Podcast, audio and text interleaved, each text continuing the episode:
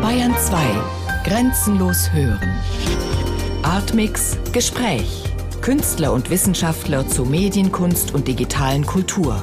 Immer freitags ab 20.30 Uhr im Hörspiel Artmix.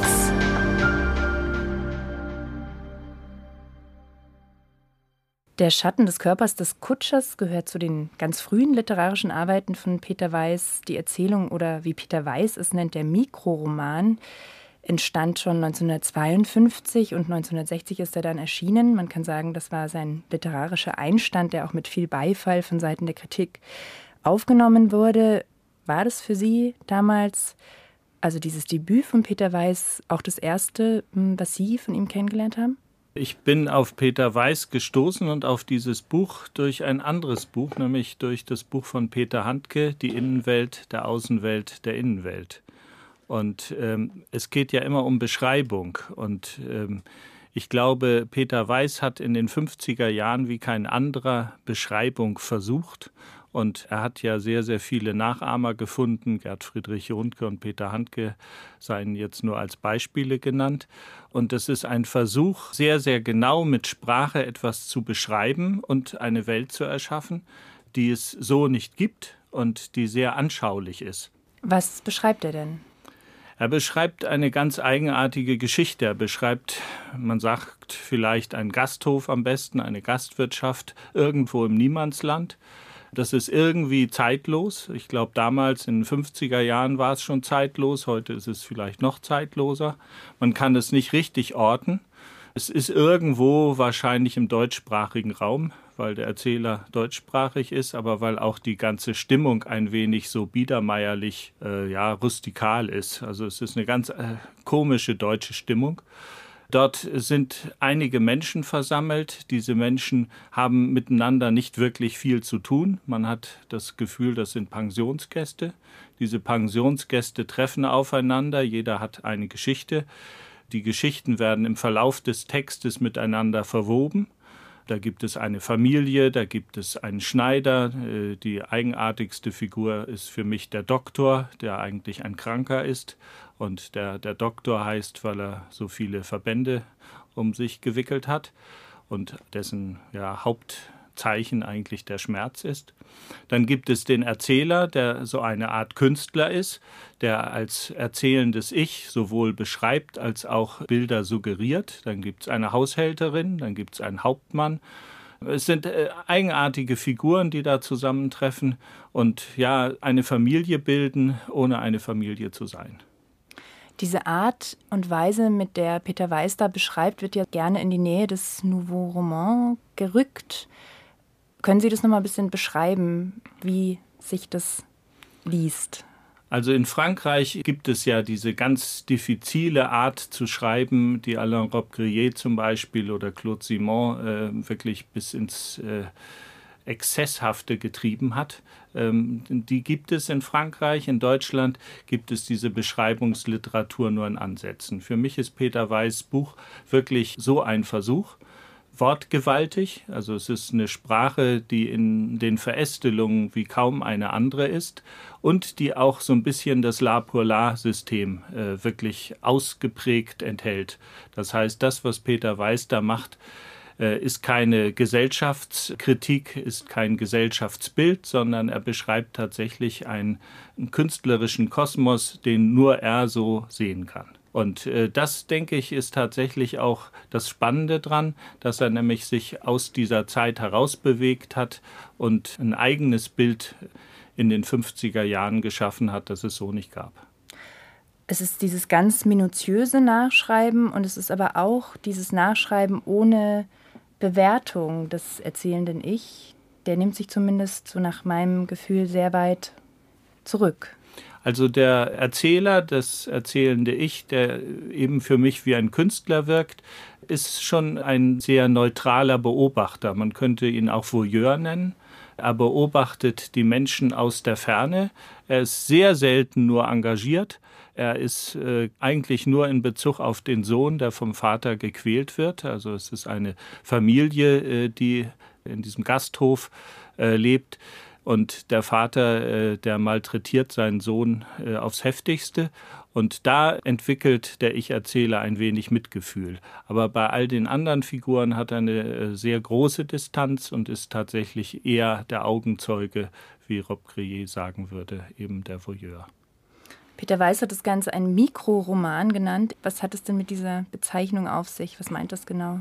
Also ich denke, der Mikroroman ist einfach nur deswegen ein Wort, weil es ist ein sehr kurzer Text. Man hätte den Text, der jetzt im Hörspiel in 75 Minuten im Grunde abgehandelt wird, in zweimal 75 Minuten abhandeln können und dann hätte man nichts kürzen müssen.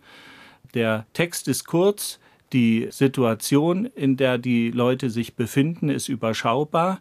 Es ist keine große Entwicklung da. Es sind keine großen Zeitverläufe, die geschildert werden. Es ist kein großer epischer Bogen, der erzählt wird, sondern es ist aus einer sehr präzisen feinen Art, die Dinge zu betrachten, die einen umgeben, ein langsames Hinübergleiten in psychologische Thematik, das heißt, man erfährt im Lauf dieses recht kurzen Textes sehr viel über die Person, aber auch da gibt es keine große Entwicklung, sondern es ist im Grunde ein Stillleben, was beschrieben wird mit kleinen psychologischen, aufblitzenden ja, Erlebnissen und Aufregungen. Bei aller Genauigkeit, mit der hier beschrieben wird, fand ich es doch sowohl beim Lesen als auch beim Hören schwierig, das Gehörte in ein Bild umzusetzen oder mich anhand des Beschriebenen zu orientieren. Und ich hatte oft den Eindruck, dass diese vielen Informationen, die da gegeben werden, das Bild eigentlich eher unscharf machen, anstatt es zu konkretisieren. Meine Idee dazu war, dass es auch daran liegen mag, dass diese Wahrnehmungen, die hier ja beschrieben werden, ja eigentlich aus ganz vielen Schichten zusammengesetzt sind, nämlich eben dem visuellen, der Raumorientierung, den Geräuschen.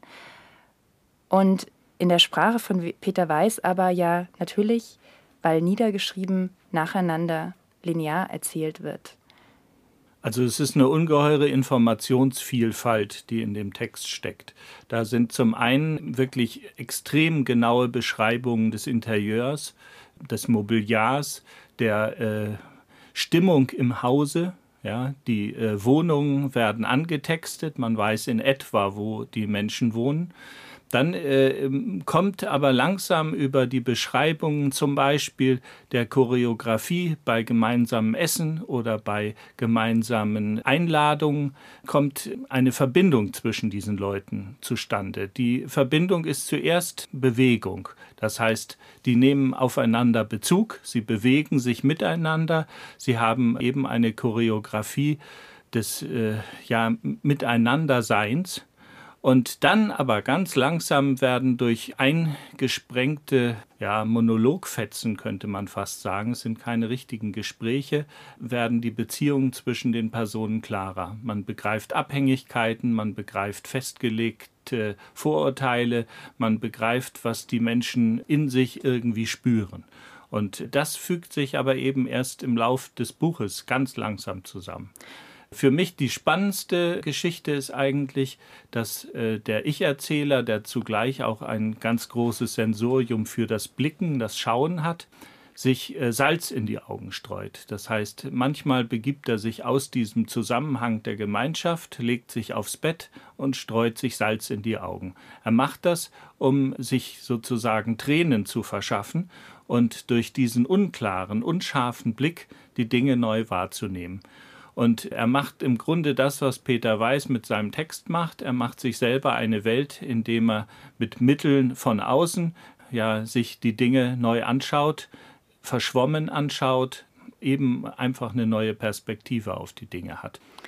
Was sind das für Mittel von außen, denen sich Peter Weiß da bedient, ja, Peter Weiß bedient sich in dem Fall, also wenn man so will, das Salz äh, für den äh, Ich-Erzähler, äh, für Peter Weiß ist das Salz die Grammatik.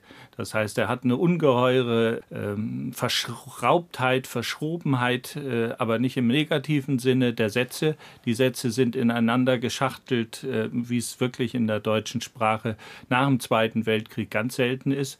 Sie sind in einer Weise rhythmisiert, dass sie tatsächlich auch auf die Dinge, die da beschrieben werden, Bezug nehmen. Das ist äh, wirklich auch in der Art, die Sätze zu bauen, wird Welt beschrieben. Man muss vielleicht gar nicht so sehr das Geheimnis hinter den Worten suchen, sondern für Peter Weiß war es eigentlich vielleicht äh, den Versuch wert, mit wenigem vieles zu erzählen. Das heißt, man muss selber als Hörer, Leser sich hineinversetzen und muss quasi die Leerstellen, die er setzt, ausfüllen. Und in diesem Ausfüllen, da liegt natürlich auch eine äh, große Fantasieleistung, zu der den Hörer, Leser zwingt. Aber es ist eben auch zugleich eine große Meisterschaft, weil er den Leser, Hörer in eine ganz bestimmte Richtung drückt. Und ja, wo die dann wirklich hinführt, das weiß nur der, der es hört oder liest. Im Roman tauchen an vielen Stellen auch Beschreibungen von Geräuschen auf, und zwar nicht nebenbei, sondern zum Teil ganz explizit ausgestellt. Also da heißt es dann, dies sind die Geräusche Doppelpunkt, wirklich mit Ankündigung. Zum Beispiel das Schmatzen und Grunzen des Schweinerüssels oder das Schwappen und Klatschen des Schlammes. Also eben eine wunderbare Vorlage für eine akustische Abbildung der Geräusche. Und sie haben sich komplett dagegen entschieden. Es taucht in diesen ganzen 75 Minuten taucht kein einziges Geräusch auf. Warum diese Entscheidung? Ja, also es ist sogar so, dass nicht nur kein Geräusch auftaucht, sondern es taucht auch keine Komposition im eigentlich musikalischen Sinne auf. Dieser Text von Peter Weiß ist so musikalisch, so äh, wunderschön äh, rhythmisch geschrieben, dass man den eigentlich ganz schwer nur durch äh, andere Dinge stören sollte. Und äh, wir haben uns entschieden, das heißt Zeitblom, der Komponist und ich, haben uns entschieden, nur zu den einzelnen Sprechern bestimmte Musikinstrumente zu setzen. Und zwar ganz karg, immer nur ein Musikinstrument pro Sprecher. Das ist ein Innenpiano, das ist ein Hackbrett, was sehr eigenartig gespielt wird. Es soll keine richtigen Melodien ergeben. Es soll ähm, höchstens mal ein wenig, äh, sagen wir mal, den Text ähm, schneller machen, aber äh, es sollte überhaupt keine Untermalung stattfinden, weil der Text selber schon gemalt ist. Das sind schon Bilder, die man sieht und äh, spürt. Und selbst also die Geräusche, die beschrieben werden, werden so beschrieben, dass man das Schmatzen der Schweine einfach hört, auch wenn sie gar nicht schmatzen. Ich hatte so die Idee, dass hätte man Geräusche verwendet, dann hätte man das Ganze, was eben sonst hintereinander passiert, auch wieder zurück übersetzen können in so einen simultanen Gesamteindruck. Also oben drüber liegt die Sprache, gleichzeitig hat man das Geräusch. Wäre das auch eine Herangehensweise gewesen, die Sie interessiert hat? Ja, das Komische ist ja, der Text ist ungeheuer realistisch. Und wenn man jetzt das mit realistischen Tönen verknüpft hätte, dann hätte das das vielleicht verstärkt. Ich meine, man müsste das ausprobieren.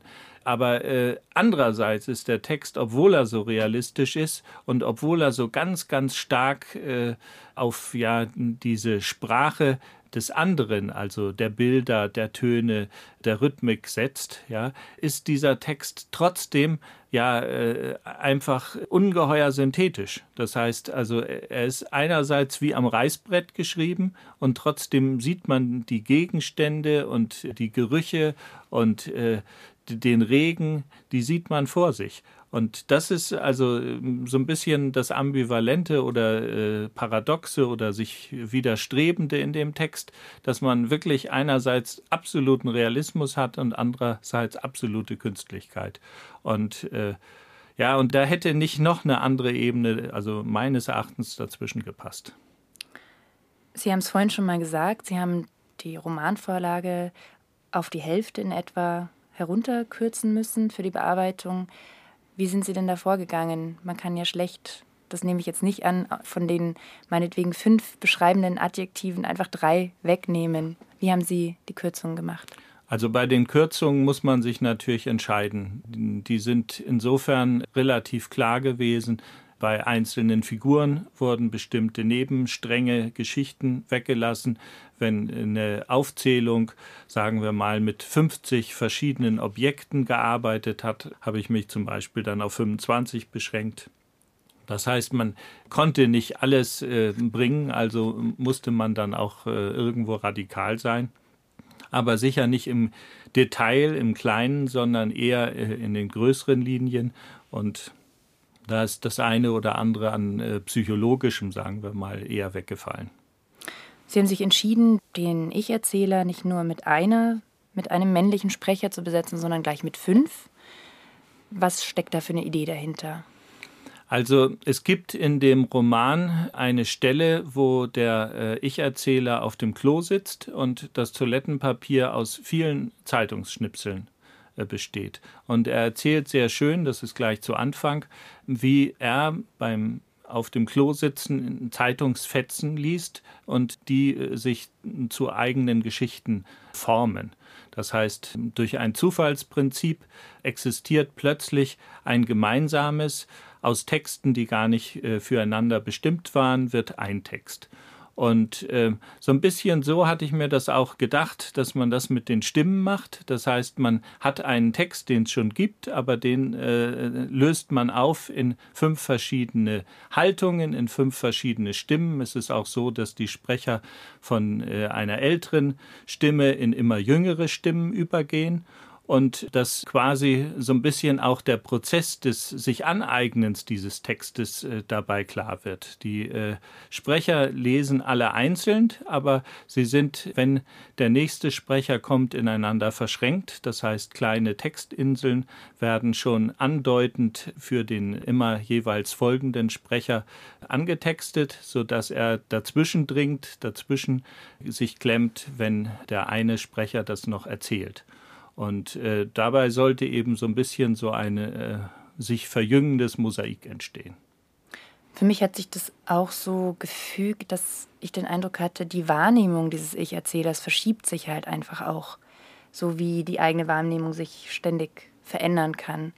Und am Anfang steht ja dieser relativ trockene oder sehr strenge Jochen Noch, der in seiner Haltung eben sehr reduziert ist, würde ich sagen bis hin dann zu dieser Entwicklung zu Nico Holonitsch, der so eine ganz fast schon innerliche Sprechhaltung hat. Für mich wurde das, also hat sich diese harte Wahrnehmung in so was Weiches aufgelöst. Können Sie damit was anfangen? Ja, also äh, das, was ich mit jüngerer Stimme äh, beschrieben habe, also das ist so ein bisschen so der Versuch gewesen, dass dieser Text sich wandelt äh, durch Lesen. Das ist ja so, dass wenn ein Autor einen Text schreibt, schreibt er den ja auch kontinuierlich. Und das sind verschiedene Textpassagen, die er zu verschiedenen Zeiten schreibt. Normalerweise schreibt man das jetzt nicht in ein, zwei Wochen durch, sondern das entsteht über längere Zeit. Und auch beim Lesen ist es ja so, dass der Leser seine eigenen Stimmungen mitbringt. Und ich habe immer ein bisschen das Gefühl, dass bei diesen ganz normalen Lesungen, die äh, von einem oder zwei äh, Sprechern durchgezogen werden, dass dann sich eben diese Entwicklung nicht wirklich mitteilt, dass das dann immer so auf einer Ebene bleibt, sich eben nicht bewegt. Und dadurch, dass äh, jeder Sprecher mit dem Text anders umgeht und diesen Text sich auch einverleiben muss und in seine Sprache bringt, hört man, glaube ich, noch mal anders zu, wenn ein neuer Sprecher einsetzt. Man kann das jetzt nicht in, in, in Tausendsprecher äh, nehmen, weil sich dann der Text auflösen würde. Aber ich glaube, jeder äh, Sprecher hat eine eigene äh, Stimmfarbe, eine eigene Wärme mitgebracht und dann natürlich auch sich irgendwie beim Text entwickelt und der Text, der hat sich dann mitentwickelt. In eine Richtung, die Ihnen vorher vielleicht auch noch gar nicht bewusst war.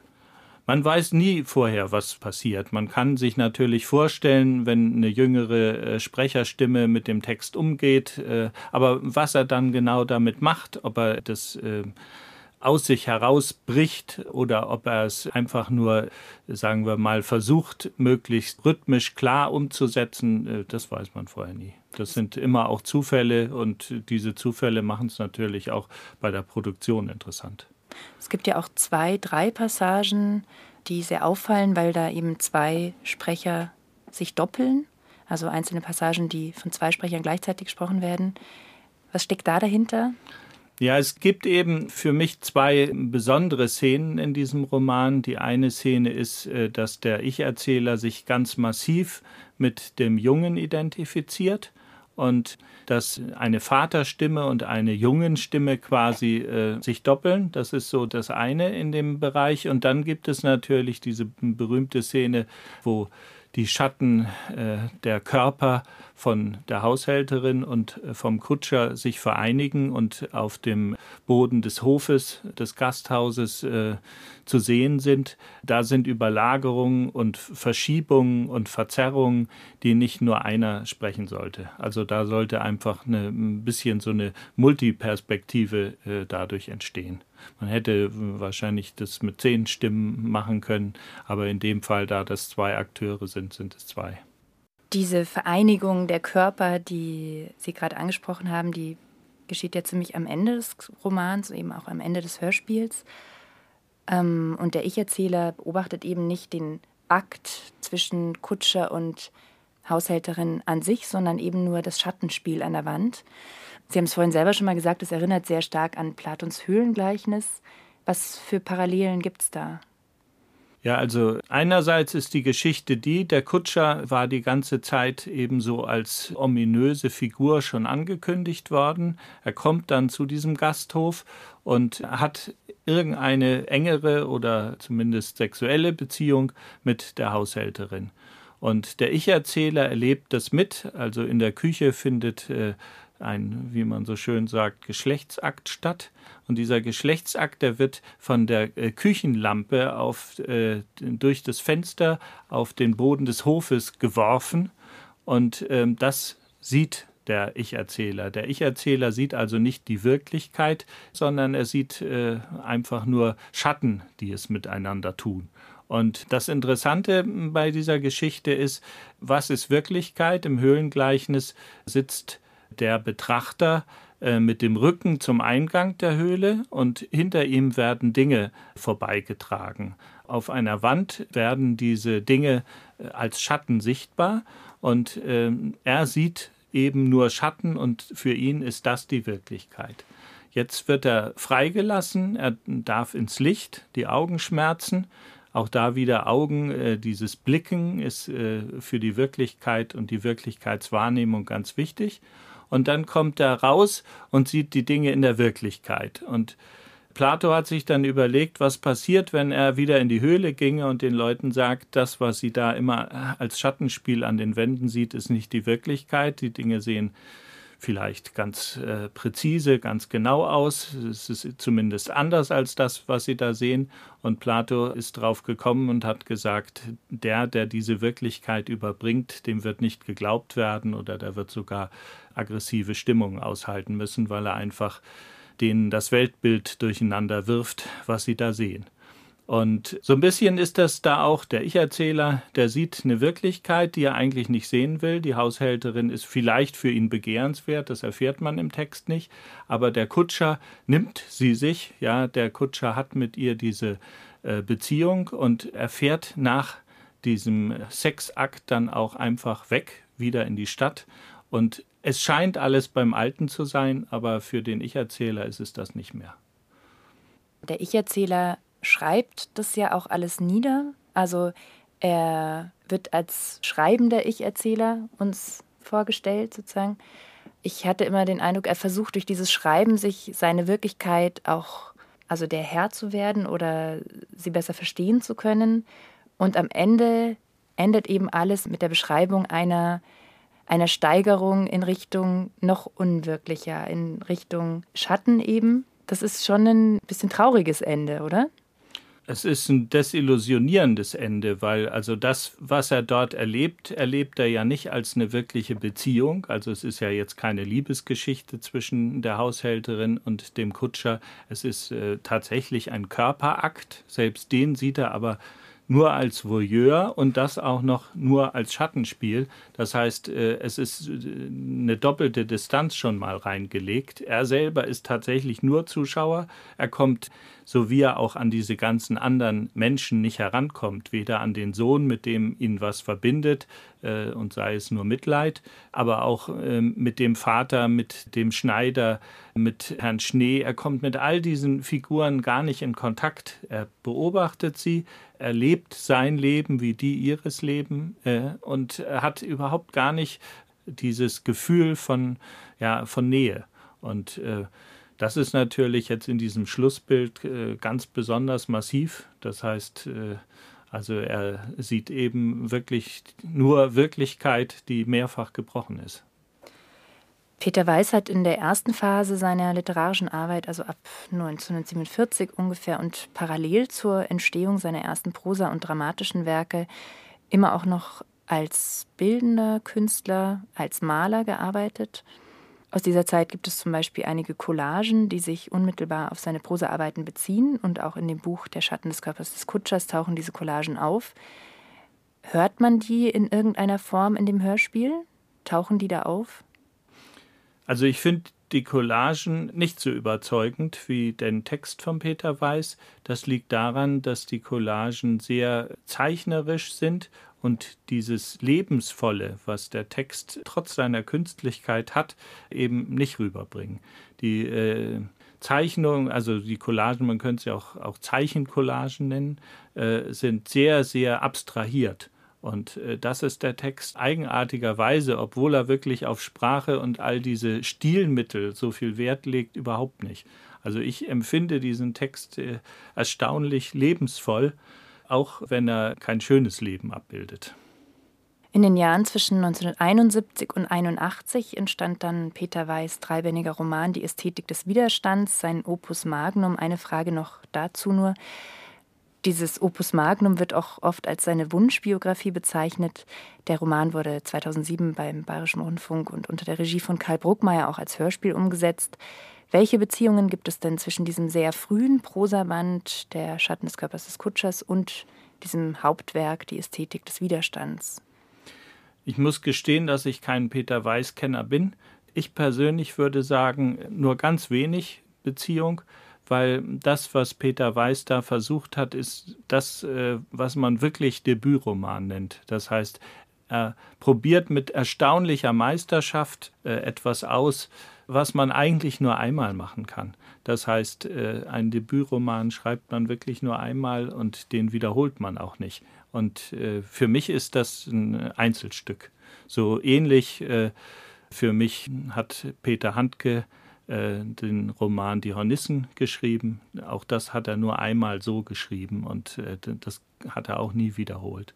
Bei Peter Weiß ist es so, dass er in dem Text äh, für mich jedes politische Engagement überhaupt weglässt. Es ist wirklich zeitlos und ohne jede, wie auch immer geartete Ideologie. Eine letzte Frage noch zur Komposition nochmal. Sie haben vorhin schon erwähnt, die kommt von Zeitblumen, ein Musiker, mit dem Sie schon ganz oft zusammengearbeitet haben. In den Produktionen zum Beispiel die fünfteilige Produktion Die Fälschung von Nikolaus Born oder auch bei Der Blaue Engel oder bei einem weiteren Fünfteiler Die Reise ans Ende der Nacht. War das diesmal schwierig, die Zusammenarbeit mit Zeitblum Ihnen so in seiner Kompositionsfreiheit ja vielleicht auch einzuschränken. Er musste sich ja schon reduzieren. Also der Komponist musste sich absolut reduzieren. Er musste äh, tatsächlich eigentlich äh, auf Komposition im eigentlichen Sinne verzichten. Er musste im Grunde Musik äh, als Geräusch produzieren, das nicht zu viel Eigenleben haben sollte und das im Grunde eher äh, Akzente setzt und nicht so sehr äh, Flächen oder äh, Melodien oder irgendwelche Formen von eigentlicher Musik. Also die Musik ist tatsächlich aufs äußerste äh, verknappt und äh, das ist für einen Komponisten immer schwierig.